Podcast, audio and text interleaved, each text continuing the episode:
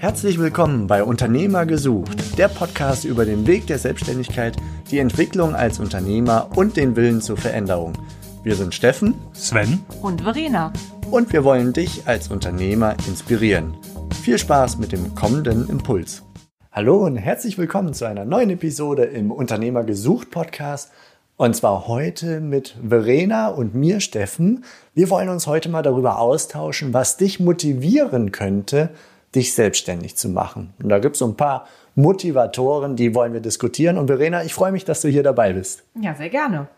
Lass uns doch direkt loslegen. Ich glaube, wenn man mit Unternehmern spricht, auch ich jetzt die letzten zwei Jahre habe an einem Unternehmertraining teilgenommen, war sehr viel im Austausch mit anderen Unternehmern aus allen möglichen Branchen. Und wenn man mit denen spricht, ah, eine Sache, die die stark selber leben und die sie, wenn man sie fragt, warum bist du denn Unternehmer geworden, sehr häufig genannt wird, war mein Drang nach Freiheit. Also Freiheit ist ein großes Motiv, oder? Ich nehme es an, ja. Das äh, kann ich ja immer nur schätzen. Ich bin ja nicht selbstständig selber.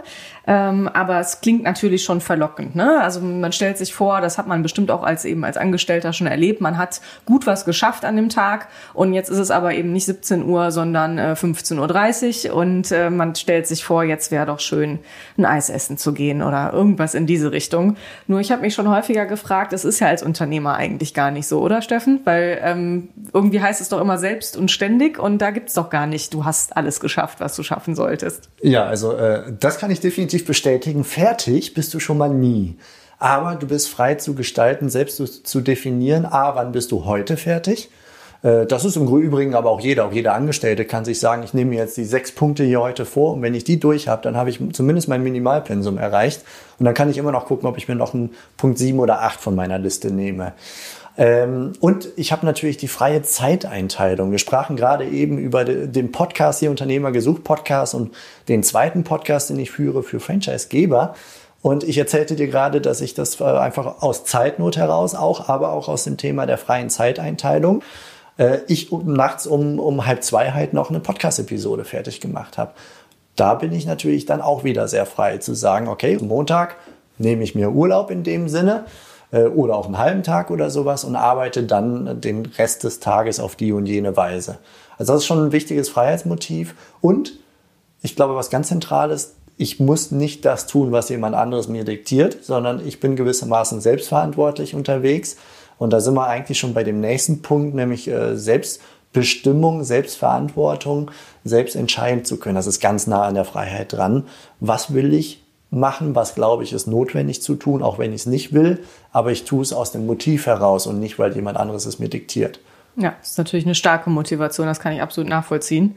Ähm, es gibt noch einen anderen Punkt äh, beim Thema Selbstverwirklichung. Irgendwie mit der Selbstständigkeit ist es ja auch so, ähm, inwiefern das wirklich zutrifft. Weil klar, du kannst deine eigenen Ideen umsetzen, aber du bist ja doch jemandem unterworfen, nämlich deiner Kundschaft. Du brauchst ja irgendwen, der es kauft. Das heißt, du kannst natürlich machen, wie du willst, aber wenn es am Ende keiner haben möchte, äh, ist es schiefgelaufen.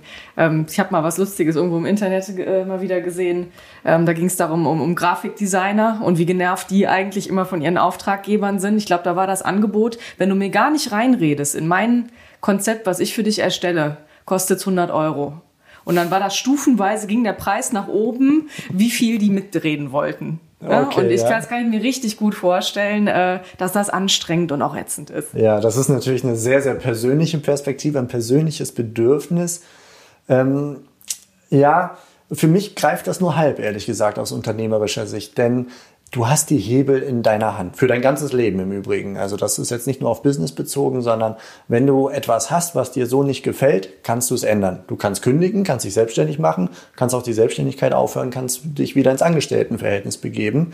Und äh, wenn es dich stört, dass, weiß ich nicht, dein äh, Partner die Küche nicht aufräumt, dann kannst du entweder deinen Partner verlassen oder die Küche selber aufräumen oder versuchen, durch irgendwelche extrinsische Motivation dort Einfluss zu nehmen. Also das, äh, das, das das Gefühl der Selbstwirksamkeit ist, glaube ich, bei Unternehmern sehr ausgeprägt.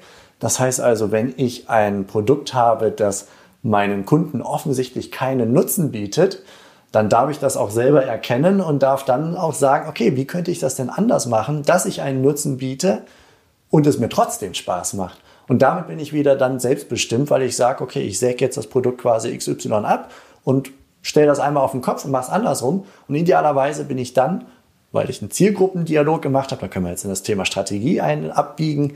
Äh, ich bin dann in der Lage, ein, ein Produkt zu erzeugen, was der Zielgruppe gefällt und ihren echten Nutzen bietet.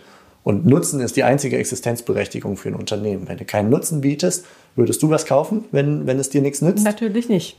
Eine rhetorische Frage, genau. Also insofern, wenn es ist nicht die Gewinnabsicht, dass die Existenzberechtigung ist. Es ist auch nicht die Mitarbeiter zu füttern oder einen selber. Es ist dem Kunden den Nutzen zu bieten und der Rest kommt dann halt hinten dran ganz automatisch. Das ist quasi eine Grundbedingung. Glaubst du wirklich, wenn ich jetzt so an äh, Gründershows, die total in sind und sowas denke und da kommen so Tüftler um die Ecke, die irgendwie 20 verschiedene Dinge erfunden zu meinen haben, die äh, uns unsere Menschheit weiterbringen sollen. Ich habe manchmal das Gefühl, es geht denen gar nicht. Genau das, was du gerade beschrieben hast, geht denen ein bisschen verloren, beziehungsweise sie sind noch nicht Unternehmer die sind dann eben Tüftler oder ja, so. Das ist ein ganz wichtiger Punkt. Also äh, du brauchst die Leute, weil sonst kannst du womöglich keinen tollen Nutzen stiften, also zumindest keine disruptiven Innovationen oder sowas äh, lostreten. Das sind aber nicht zwingend diejenigen, und das sieht man häufig in Startups auch, dass die, die es aufziehen, entweder direkt von Beginn an einen Kompagnon brauchen, der so ein bisschen den unternehmerischen, strategischen Blick bewahrt, oder dass die früher oder später da mehr oder weniger rausgekickt werden von Investoren oder ähnliches, weil sie genau diesen Aspekt des, des Tüftelns extrem gut können, aber dann irgendwann zum Störenfried werden, weil der Rest nicht funktioniert, weil das Produkt dann einfach so sein soll, wie sie es haben wollen, aber der Kunde will es nicht und dann klappt es halt nicht. Also ja, definitiv, das ist ein ganz klarer unternehmerischer Blick. Der liegt auch nicht jedem und das ist auch völlig in Ordnung. Es ist gut, dass nicht jeder Unternehmer ist, weil sonst hätten wir keinen mehr, der irgendwie die Unternehmen auch voranbringt durch einfach die tägliche Arbeit als Angestellter. Nur Unternehmer funktioniert genauso wenig, nur Tüftler auch nicht und nur Krankenschwestern, dann fehlt uns halt auch der Feuerwehrmann. Richtig, sehe ich auch so. Auf jeden Fall. Ja, so, dann lass uns mal weiter gucken. Also Freiheit, Selbstbestimmung, glaube ich, das, das sind so die ganz großen Motivatoren. Und wenn man sich die Unternehmer anguckt, die leben das auch. Ähm, und das ist ganz zentral. Ein weiterer Punkt, denke ich, der sehr motiviert in die Richtung zu gehen, ist dass die Option des Wachstums. Also ich ich, mir fällt da jetzt die Beamtenlaufbahn ein oder ähnliches. Du fängst an und du weißt, alle x Monate, Jahre kriege ich eine Gehaltserhöhung von Y und wenn ich nicht den goldenen Löffel klaue, dann passiert mir auch nichts und dann geht das genauso und ich kann dir meine Rente äh, in, in 50 Jahren ausrechnen, insofern jetzt das politische System sich nicht verändert. Das ist quasi Wachstum sehr geradlinig, aber auch mit einem sehr klaren Deckel. Nach oben wie auch nach unten.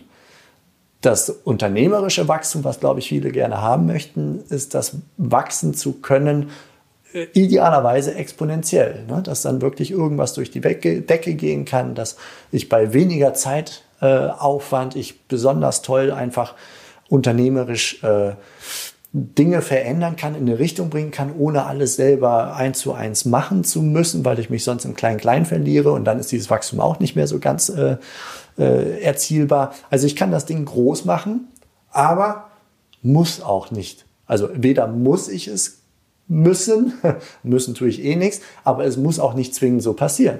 Es kann sein, dass du irgendwie nicht durch die Decke kommst, aus welchen Gründen auch immer. Also das Thema Wachstum kann ein starker Treiber sein, aber da gibt es, denke ich, keine Garantie. Aber du brauchst das Bild vor Augen. Du brauchst, damit du diese Motivation hast, das durchzuziehen, glaube ich, das Bild wo willst du hin und wie sieht dieses Konstrukt, dieses kleines Pflänzchen später als dicker Baum aus? Also das Thema Wachstum als Motivator siehst du schon ganz klar als, als wichtigen Punkt. Ja, doch. Also viele nennen es irgendwie Vision oder so. Es ist so ein bisschen, was, welches Bild hast du vor Augen, wenn du an dein Unternehmen denkst und du sitzt auf der Couch abends und denkst du darüber nach, wie könnte das in Zukunft mal ausschauen? Wie könnte mein Leben mal ausschauen? Da fällt mir ein, da gibt es ein sehr interessanten äh, Methodik. Wenn wir jetzt zu lange quatschen, teilen wir die Folge einfach in zwei, würde ich sagen. Ähm, da gibt es eine sehr interessante Methodik, das nennt sich die Hot Pen Technik. Da schnappst du dir mehrere Blatt Papier und einen Stift und fängst an zu schreiben. Und zwar einen Tag in fünf, sieben oder zehn Jahren suchst dir aus. Und du beschreibst einfach, der Wecker klingelt, du stehst auf und was machst du den Tag über? Und du hörst nicht auf zu schreiben. Wenn dir nichts mehr einfällt, schreibst du bla bla bla oder schreibst den letzten Satz nochmal. Und das machst du, setzt in eine Zeit, halbe Stunde, und du schreibst einfach eine halbe Stunde runter. Und was da quasi aus der Not heraus, aus dem Unterbewusstsein raufkommt, das ist äh, super spannend. Also diese Visioning-Technik kann ich jedem nur mal äh, so ans Herz legen, wenn er darüber nachdenkt, sich unternehmerisch äh, zu entfalten oder auch über irgendwas anderes. So, soll ich es machen, soll ich es nicht machen, was könnte man einfach mal schreiben lassen und dann mal gucken, was das unbe der unbewusste Teil von einem selbst einem so bringt was da so zutage kommt. Das ja. klingt spannend. Ich hatte eben noch eine andere Idee beim Thema Wachstum, äh, wenn man jetzt noch nicht so der Unternehmer ist, ne, sondern noch am Anfang steht, äh, würde ich vielleicht sofort mit Wachstum nur verbinden, dass mein Unternehmen wächst im Sinne von, ähm, ich brauche irgendwann größere Büros, ich habe immer mehr Mitarbeiter, ich muss vielleicht immer mehr Dienstleister beschäftigen, äh, diese Art von Wachstum. Aber ähm, mir kam der Gedanke, es sind ja noch andere Bereiche vom Wachstum dann äh, betroffen, nämlich auch das Wachstum oder die Entwicklung selbst als Unternehmer und des Unternehmens. Also wo geht die Reise hin? Aber das hast du gerade auch schon ja, also angeschnitten. Also die, da Faktoren oder äh, sagen wir mal Messgrößen von Wachstum hast du, glaube ich, wirklich alles Mögliche. Das menschliche Wachstum, die persönliche Weiterentwicklung als Unternehmer oder als äh, Angestellter ist, ist äh, sei mal dahingestellt. Also das kann, hat jeder in seiner Hand, glaube ich. Und das Unternehmen kann natürlich finanziell wachsen, das kann aber auch Mitarbeiterzahl wachsen oder äh, in Form von Anzahl an Produkten, Projekten, Anzahl Kunden, die parallel vielleicht sogar automatisiert bearbeitet werden. Also das kannst du, glaube ich, sehr, sehr breit aufstellen. Gewinnwachstum, Umsatzwachstum. Umsatz kann toll wachsen, aber wenn die Kosten noch mehr wachsen, dann hast du da auch nicht unbedingt so viel von. Also ja, lange Rede, kurzer Sinn, da gibt es doch sehr, sehr viele Ebenen, was auch für ein individuell Wachstum als Motivator bedeutet. Also ich weiß, dass ich keinen Konzern führen möchte. Ich weiß auch, dass ich nicht hunderte Mitarbeiter führen möchte, sondern ich fühle mich hier in dem Kontext kleines, schlagkräftiges Team von Leuten, die ich persönlich kenne und wo man genau weiß, was dann auch vielleicht zu Hause so anliegt und man entsprechend agieren und reagieren kann in beide Richtungen. Ähm, das ist mir viel wichtiger, als äh, eine Mannschaft von 70 Mann zu führen. Also vorher würde ich, glaube ich, wahrscheinlich äh, sieben Unternehmen parallel A10 Mann auf, äh, aufbauen und dann quasi die Führungsleute rein. Das ist mein persönliches Bild von Wachstum. Eher mit schlagkräftigen, kleinen, hochspezialisierten Teams zu arbeiten. Da haben andere ein ganz anderes Motiv natürlich. Meinst du, sowas muss man von vornherein auf dem Schirm haben, wenn man sich selbstständig macht? Weißt du, wir müssen ja mal hm. ein bisschen, wenn man nochmal so wieder an den Anfang zurückschraubt, sozusagen, denkt man über sowas nach?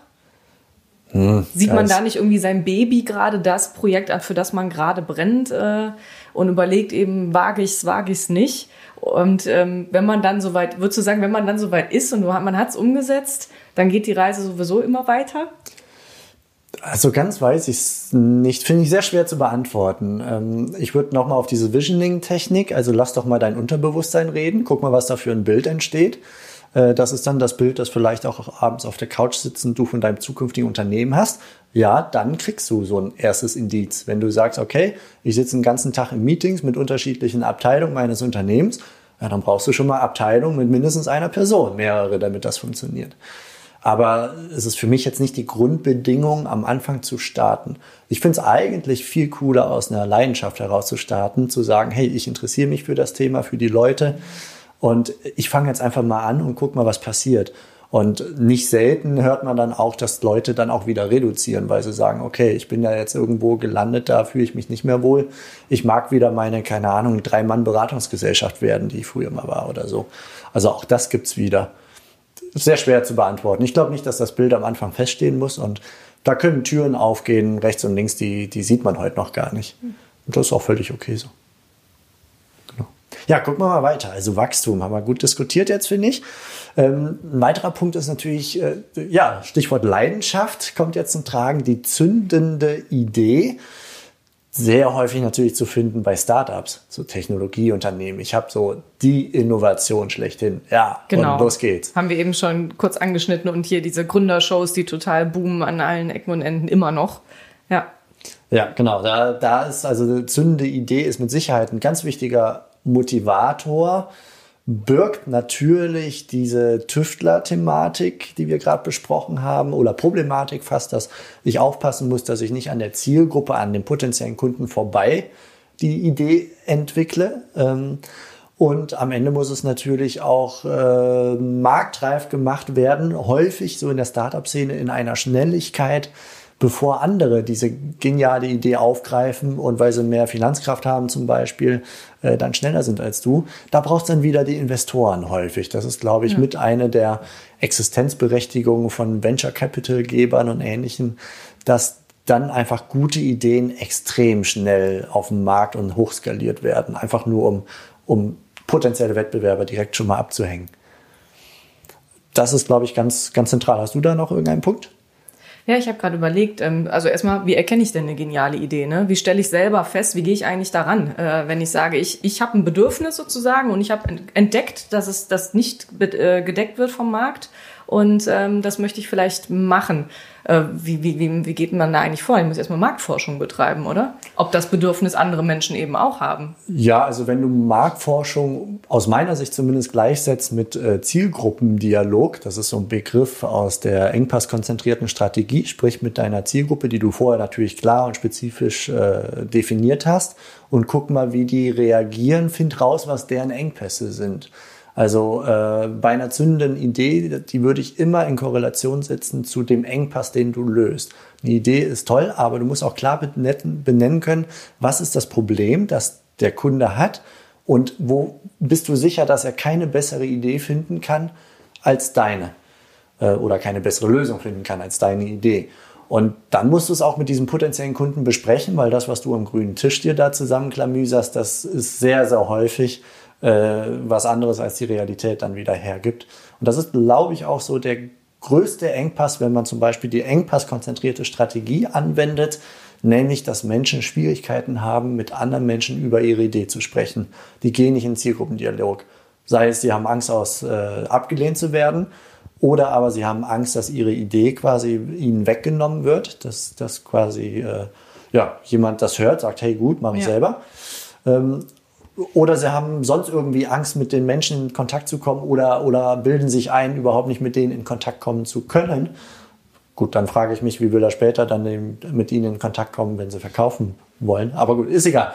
Also so würde ich jedenfalls, ich würde die zündende Idee mit so strategischen Ansätzen wie zum Beispiel der engpasskonzentrierten Strategie, ähm, auch vielleicht der Blue Ocean Strategie, wo man guckt, der blaue Ozean und der rote Ozean, der ist voller Wettbewerber.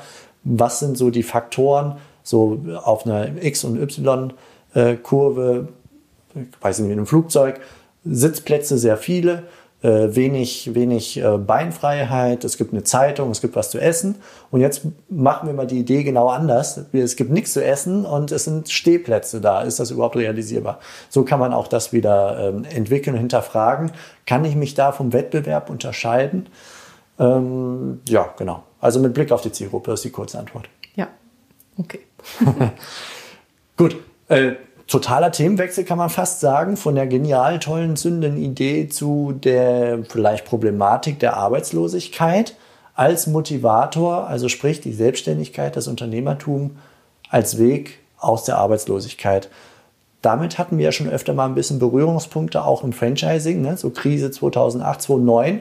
Da war das Interesse am Franchising durchaus spürbar hoch weil das eine Option war, wo in Zeiten der Kurzarbeit und Ähnlichem. Wie siehst du das?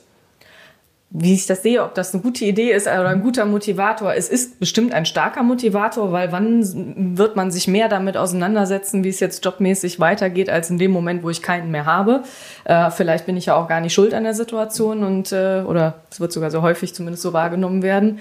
Ähm, ich sehe das ein bisschen so, äh, das kann ein guter Grund sein, und es kann der letzte Kick sein, den es gebraucht hat, wenn das schon länger in mir schlummert. Also wenn ich nicht erst durch die Arbeitslosigkeit überhaupt auf die Idee komme, ach, was könnte ich denn machen? Ich mache mal einen Kiosk auf, um es jetzt mal übertrieben zu sagen, auch wenn das funktionieren kann, ähm, sondern wenn das schon länger mich begleitet im Leben. Und das dann irgendwie dieser Punkt kommt, wo ich vielleicht frustriert bin, auch durch die Arbeitslosigkeit und ich sage, vielleicht will ich grundlegend was ändern und ich hatte doch schon immer den Wunsch, das und das zu machen, dann kann das ein Kick sein, der, der funktioniert. Das denke ich schon. Die Frage ist, wie gut kann das funktionieren, wenn es aus der Not heraus geboren ist? Was meinst du denn? Ich, ich glaube nicht, dass das nicht nicht funktioniert. Unbedingt, dass man sagen kann, das funktioniert auf keinen Fall. Nee, also äh, schwarz und weiß würde ich es auch nicht sehen, definitiv nicht. Ich sehe allerdings das größere Risiko, wenn mein einziges Motiv der Weg aus der Arbeitslosigkeit ist, dass ich eigentlich vom Herzen her anders ticke. Dass ich dann doch lieber meinen 9-to-5-Job äh, habe oder lieber weniger Verantwortung auch trage, das Risiko scheue, das damit natürlich früher oder später verbunden ist. Und äh, auch der Zeiteinsatz dann gerade in den ersten Jahren und ähnliches, das wird dann vielleicht schwierig, spätestens wenn so dieses akute Gefühl der Arbeitslosigkeit verloren geht, weil du dann ja wieder Arbeit hast, deine eigene gewissermaßen. Also ich bin ein bisschen skeptisch. Ich, ich würde sehr genau in mich reinfühlen, ist die treibende Kraft die Arbeitslosigkeit, gerade in der heutigen Zeit, ja, dann brauche ich ein, weiteren, ein weiteres Motiv, sei es Freiheit, sei es Selbstbestimmung, sei es das Motiv, wachsen zu können, mehr als im Angestelltenverhältnis. Wie groß wäre denn deine Wahrscheinlichkeit, wenn du arbeitslos würdest, dass du dich selbstständig machen würdest? Oh, gering, glaube ich. Also ich habe mich damit einfach schon auseinandergesetzt, sagen wir es mal so. Ähm, bei mir gab es immer in dem Bereich, in dem ich arbeite, die Option, dieses Fenster, das würde so in Richtung Freelancer gehen, dann im Bereich Text und SEO und sowas. Ähm, das gibt's, ne? Wir arbeiten ja auch mit Freelancern zusammen, da krieg ich es ja quasi vor die Nase gehalten. Das ist aber nicht mein Ding. Ja. So, das heißt, wenn mich das so treffen würde, kann ich mir das wäre es wirklich eine Notlösung und dann wären wir bei einem schlechten Motivator. Also sagen wir mal, die Wirtschaft wäre dann so schlecht. Nehmen wir ein anderes Szenario. In der Wirtschaft es wird so schlecht gehen, dass ich Schwierigkeiten bekommen würde, in dem Bereich eine, eine Festanstellung zu bekommen, was ich nicht glaube. Ähm, dann wäre vielleicht die Option als Freelancer da einen Fuß reinzukriegen mit eben verschiedenen Kunden, nicht nur einem äh, Arbeitgeber. Das wäre so eine Denkweise, so ein ich sag niemals nie, ne? Aber ja. generell ist das nicht mein Weg, glaube ich. nicht. Es nee. könnte vielleicht ein Sprungbrett sein, um dann aufgrund der Kundenkontakte welche zu überzeugen, die dann sagen, magst du nicht doch tiefer bei uns einsteigen? Also entweder, ist auch ein Weg, absolut. Ja, ja das, das gibt's auch. In gewissen Branchen ist das, glaube ich, gar nicht so unüblich. Ja, ja, genau. Okay, gut, das ist das Punkt der Arbeitslosigkeit. Ich würde jetzt das einmal ähm, in ein, einen Schritt weiterführen, weil das so nah dran ist, nämlich mhm. das Thema der Unzufriedenheit im Job. Das ist, äh, ja, Arbeitslosigkeit macht unzufrieden und im Job zu sein kann auch unzufrieden machen. Aus welchen Faktoren auch immer. Die Kollegen sind doof, der Chef ist doof, die Arbeit selber ist doof, es ist totlangweilig, es ist zu viel zu tun, es ist stressig, äh, was auch immer. Also das ist, glaube ich, ein wenn ich so an meine Interviews, auch hier im Unternehmer gesucht Podcast, die Interviews, die wir im Podcastbus geführt haben auf der Franchise Expo mit den sowohl mit den Franchise-Gebern, aber jetzt gerade denke ich noch mehr an die Franchise-Nehmer, die wir vor dem Mikrofon hatten. Die hatten eigentlich alle irgendeinen Punkt der Unzufriedenheit als, als mit einen Auslöser. Das war, äh, also einer hat war tatsächlich die Unzufriedenheit. Er hat einen Speditionsbetrieb übernommen von seinem Vater und sagte, ich habe, der kam aus dem Handwerk. Mhm. Äh, vielleicht habt ihr die Episode auch schon gehört. Das ist die ähm, mit dem Handwerker von Lokatec. Ich muss jetzt nachgucken, welche Nummer das ist. Das äh, schreiben wir einfach in die Show Notes im Nachgang.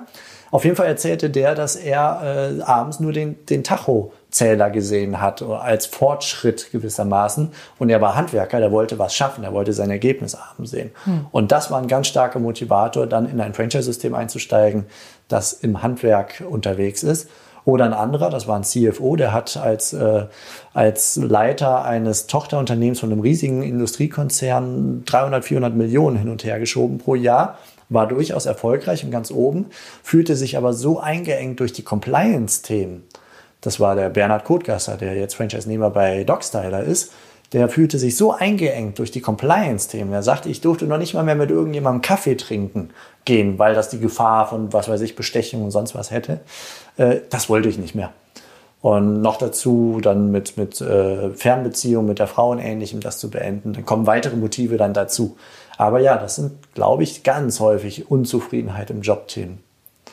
Ja, ich sehe es ein bisschen ähnlich wie mit der Arbeitslosigkeit. Also ähm, klar, die Unzufriedenheit im Job ist noch keine Notsituation wie bei der Arbeitslosigkeit in Anführungsstrichen. Ähm, es ist grundsätzlich bestimmt ein, ein Punkt, der auch dazu führt, dass man äh, sich motiviert fühlt, in die Selbstständigkeit zu gehen. Aber wie du schon sagst, kombiniert mit anderen Punkten, weil ich denke, die Unzufriedenheit alleine im Job ist wiederum ein schlechter Motivator. Also wenn man das nicht reflektiert, warum man gerade unzufrieden ist im Job, sondern da einfach nur sagt, die Welt ist schlecht und äh, alle sind böse zu mir und ich, ich mein's doch nur gut.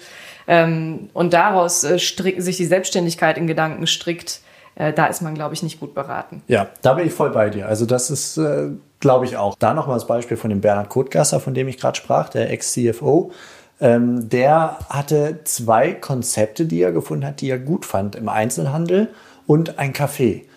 Und letztendlich hat er quasi gepokert und hat gesagt, ich mache das, wofür ich als erstes die passende Immobilie finde. Das erzählt er auch in dem Podcast hier, werden wir auch verlinken.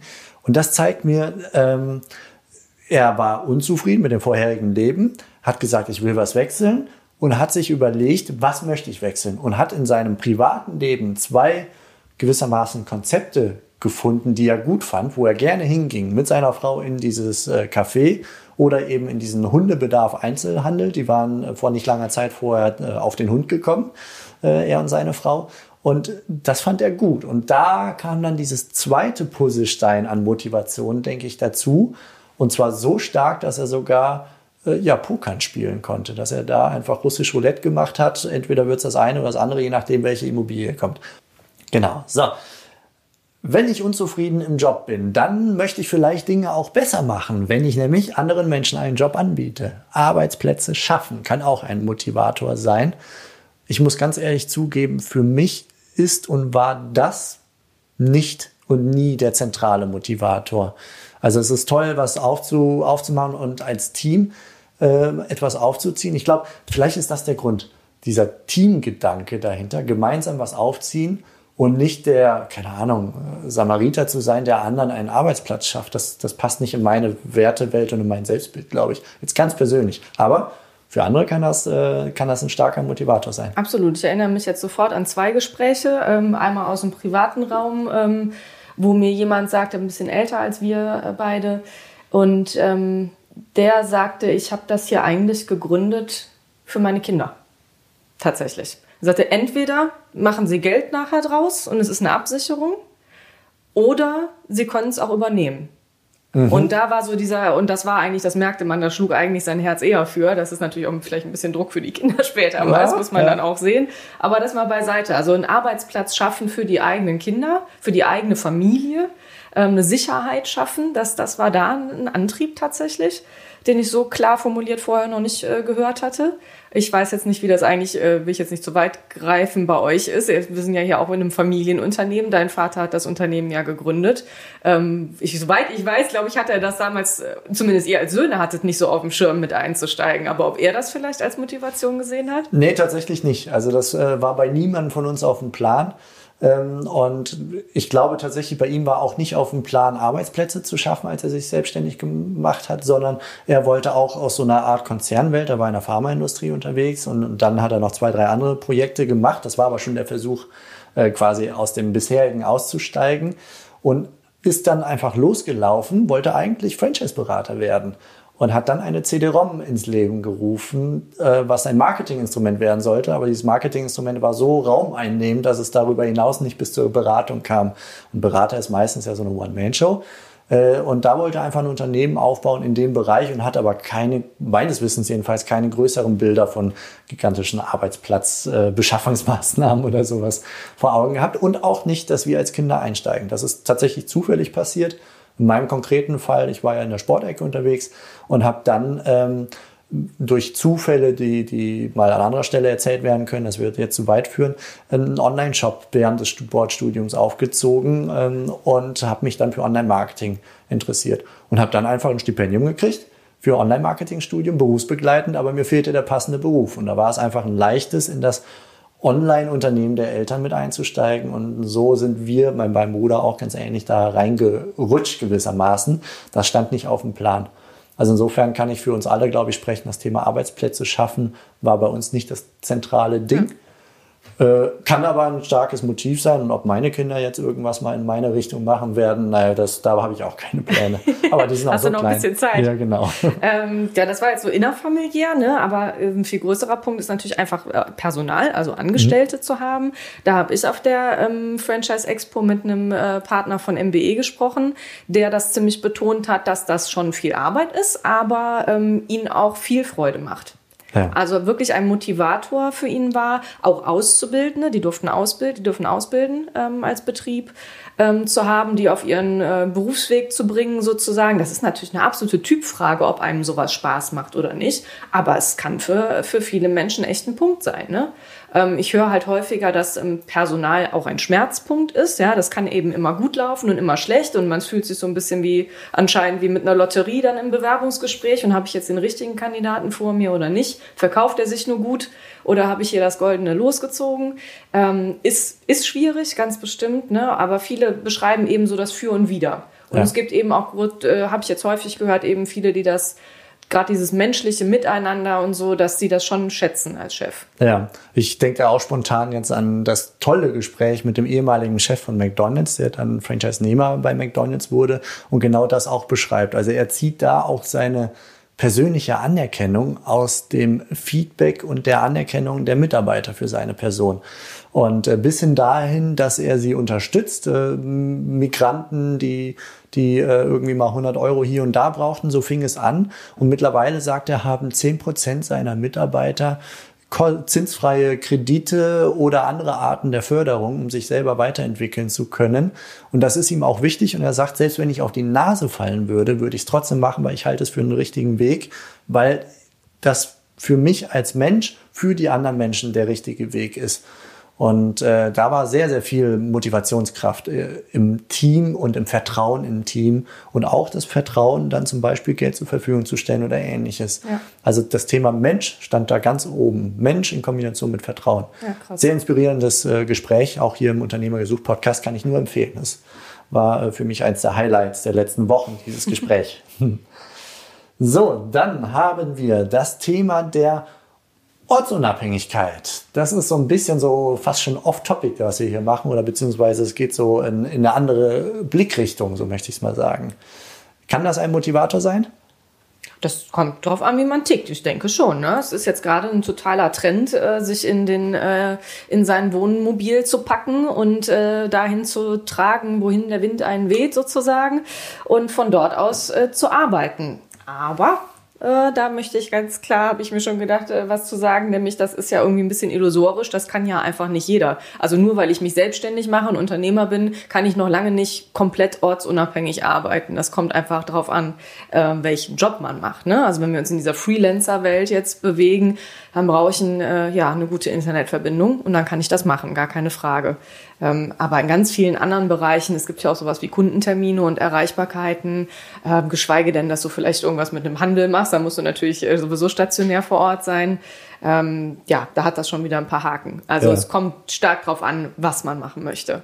Ich glaube, es ist ein, kann ein sehr starker Motivator sein, der dann, wie du sagst, die, die Auswahl an Möglichkeiten einschränkt. Man kann das auch quasi wie das Pferd von hinten aufrollen und sagen, das hat sehr viel mit Leidenschaft zu tun. Also die Ortsunabhängigkeit an sich und das, was ich mit dieser Ortsunabhängigkeit erreichen möchte, ist ein Leidenschaftsthema und da baue ich mir dann andere Sachen drumherum, zum Beispiel so eine Freelancer-Tätigkeit. Aber es gibt auch Unternehmen, also äh, hier ähm, der Christian Heffner beispielsweise hat auch einen eigenen Podcast von äh, Safdesk. Der hat ein komplett dezentral organisiertes Unternehmen. Fitnessbereich gibt's auch äh, so etwas. Da kannst du dir Teams bauen aus Remote-Leuten, die ortsunabhängig alle irgendwo sind und du selber als Unternehmer bist auch ortsunabhängig äh, unterwegs. Genau, die, das die Option ist, gibt's. Da ist es auch noch so eine Frage, wie stark das ein Motivator für die Selbstständigkeit sein kann, die Ortsunabhängigkeit in den Zeiten, in denen wir leben. Ich denke, fast alle Unternehmen arbeiten daran, ähm, ihren und ihren Angestellten da auch mehr Freiheiten einzuräumen. Es gibt ja, also ich glaube, in meinem Umfeld haben 80 Prozent die Möglichkeit, zumindest zeitweise mal im Homeoffice zu arbeiten.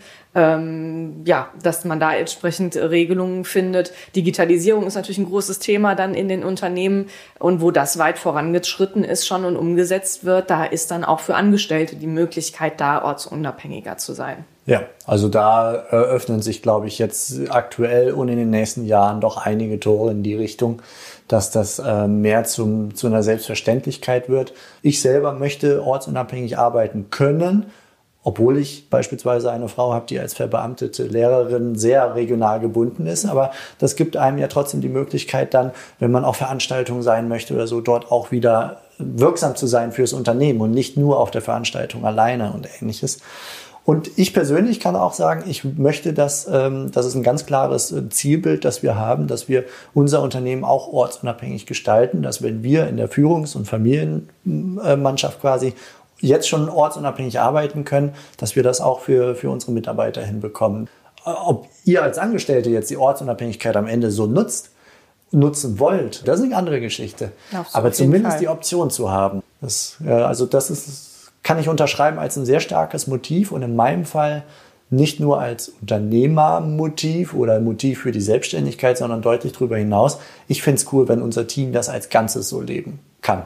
So, Statement. Zack, an der Stelle einmal. So, Punkt Nummer 9 ist jetzt natürlich da, wo wir uns zu Hause fühlen. Ähm, das Franchise kann natürlich auch zwar nicht als Motivator an sich wirken, kann aber helfen, die Motivatoren zu erreichen. Wir sprachen gerade über den Bernhard Kutgasser, der erzählte, dass er nie sich als der kreative Kopf gesehen hat, um ein etwas eigenes, erfolgreiches aufzuziehen. Aber er hat sich durchaus als einen guten Unternehmer und Kaufmann wahrgenommen, der bestehende Konzepte perfekt ausrollen, multiplizieren kann und hat heute halt drei, drei solcher Standorte. Ähm, das ist nur ein Argument für das Thema Franchise, denke ich. Auf jeden Fall. Also wir haben das jetzt bislang nicht angesprochen oder eben ging es um die geniale und zündende Idee. Da kam mir schon auch schon der Gedanke, ja, das ist ja irgendwie auch manchmal nicht alles. Also gerade wo wir dauernd mit Franchising zu tun haben, begegnen wir ja nun häufig Menschen oder das sind genau die, die wir ansprechen wollen, die den Wunsch nach Selbstständigkeit haben, aber eben diese zündende Idee nicht haben oder auch gar kein Interesse daran haben, da was von Null aufzuziehen, aber eben andere äh, Stärken, wie du gerade genannt hast zum Beispiel. Und da kann Franchising natürlich äh, funktionieren, auf jeden Fall. Genau für diese Menschen ist Franchise äh, eine Option. Natürlich auch äh, Unternehmensnachfolge, haben wir auch nicht drüber gesprochen. Ne, auch da äh, erfindet man nicht das Rad neu, aber startet als Unternehmer weiter durch, ist auch eine Option. Ja, definitiv. Im Franchise sehe ich natürlich den, im Vergleich zu, zur Nachfolge beispielsweise, den großen Vorteil des Schulterschlusses. A, mit dem Franchisegeber Du musst im Zweifelsfall auch nicht alles machen. Äh, da haben wir unendlich viel Content auf unserem Portal. Das müssen wir jetzt, glaube ich, nicht alles wiederholen. Der Franchisegeber übernimmt einfach so ein paar Aufgaben und wenn du dir den richtigen auswählst, dann übernimmt der Franchisegeber auch genau die Aufgaben, auf die du keine Lust hast. Beispielsweise das richtige Kassensystem finden und umsetzen oder sowas oder Marketing oder so. Ähm, und auch das, der Schulterschluss mit anderen Franchise-Nehmern. Du bist nicht allein und du ja. kannst, du kriegst Hilfestellung bis hin zu, ich war im Sommer bei Zaunteam, habe da tolle Interviews geführt und dort erzählten die, wir sind eine Familie und wenn jemand einen fetten Auftrag oder irgendwas hat und er hat nicht das Equipment oder ihm fehlen die Mitarbeiter, dann kommt der benachbarte Franchise-Nehmer, der 50 Kilometer weiter ist und der unterstützt. Die machen das dann zu zweit.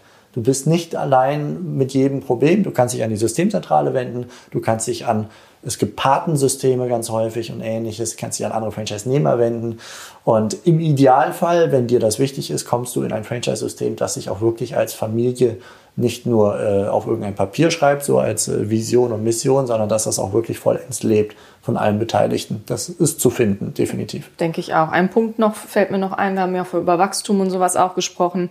Ähm, wer sich jetzt mit Franchise überhaupt noch nicht beschäftigt hat, hat vielleicht noch das typische Bild eines Franchise-Nehmers in einem Franchise-Betrieb, den er eben selber schmeißt äh, gibt es durchaus nach wie vor, ist eine Option. Ähm, ganz angesagt derzeit ist auch Multi-Unit-Franchising. Das bedeutet, ich kann durchaus auch mit erhobenem Haupt in solche Vertragsverhandlungen gehen. Äh, die Franchisegeber brauchen Partner, die suchen äh, nach Expansionsmöglichkeiten.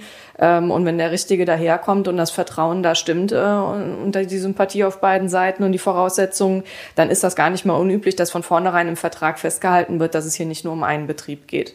Also da kann man auch äh, einen Grundstein legen für eine Unternehmerkarriere, sage ich mal, wo man eben äh, ja ganz bestimmt nicht mehr da steht und, sage ich mal, Pommes frittiert. Ne? Ja, absolut. Also die Franchisegeber, gerade jetzt feiern die Franchisegeber es durchaus, wenn da charismatische, tolle Leute sitzen, die sagen, ich möchte bei euch Franchise-Nehmer werden und ich habe auch ein Bild von 15 oder gar mehr Standorten. In den USA gibt es Franchise-Nehmer, habe ich jetzt auf der Konferenz, wo ich in Wien im Januar war, auch äh, gesehen, kennengelernt, gehört worden im Vortrag. Die haben 300, 400 solcher Dinger und dann auch unterschiedliche Marken noch, also nicht nur Multi-Unit, sondern Multi-Brand. Also da gibt es echt viele Möglichkeiten und die Franchise-Geber feiern es, wenn es nicht äh, sich im Erstgespräch anfühlt wie so ein Schub der, der Selbstüberschätzung, sondern die Person auch wirklich so wirkt, als könnte die so etwas leisten fängt man mit einem Standort an und äh, nicht selten wird dann nach einem halben Jahr oder einem Jahr oder so dann der nächste aufgezogen. Du hast, glaube ich, bei Backwerk mit einem gesprochen, der Ach ja, stimmt, genau, der hat super schnell jetzt expandiert, ja, ja genau. Ja. Genau, der, der hat jetzt, glaube ich, drei, ja, innerhalb von einem Jahr ja, eröffnet. Der, der war auf der Franchise Expo ein Jahr vorher noch als Besucher und hat dann auf der Franchise Expo im Jahr danach erzählt, dass er in der Eröffnung des zweiten oder dritten Standorts gerade war. Ne? Dritten, ja, richtig, dritte dann schon. Genau. Ja, also sehr viele Möglichkeiten. Ja, lange Rede, kurzer Sinn. Das waren quasi, sagen wir mal, acht echte Motivatoren und ein, äh, ein so eine Art Booster mit Franchise, was das Ganze vereinfachen kann. Ja, also dann äh, hört einfach rein. Wir werden die anderen Podcast-Episoden, die uns jetzt gerade in den Sinn kamen, verlinken. Und äh, ja, wenn euch dieser Podcast gefall, gefallen hat, wenn ihr sagt, ich möchte die anderen Episoden, die jetzt in Zukunft auch noch kommen werden, wir wollen da durchaus auch ein paar Namen noch reinnehmen, die durchaus der eine oder andere kennt ähm, und der unternehmerisch was zu erzählen hat, dann abonniert den Podcast, freuen wir uns bei iTunes, Spotify oder mit dem Feed. Und wir freuen uns einfach, euch hier wieder zu hören. Verena, dir vielen Dank für dieses kleine, spontane Sparring. Sehr gerne. Macht es gut. Ciao. Das war die heutige Podcast-Episode von Unternehmer-gesucht.com, die Plattform für Gründungsmöglichkeiten oder Firmenübernahmen aus deiner Region. Wenn dir dieser Impuls gefallen hat, freuen wir uns über deine positive Bewertung auf iTunes. Wir wünschen dir viel Erfolg bei deinen unternehmerischen Vorhaben und sagen bis bald, gerne zur nächsten Episode.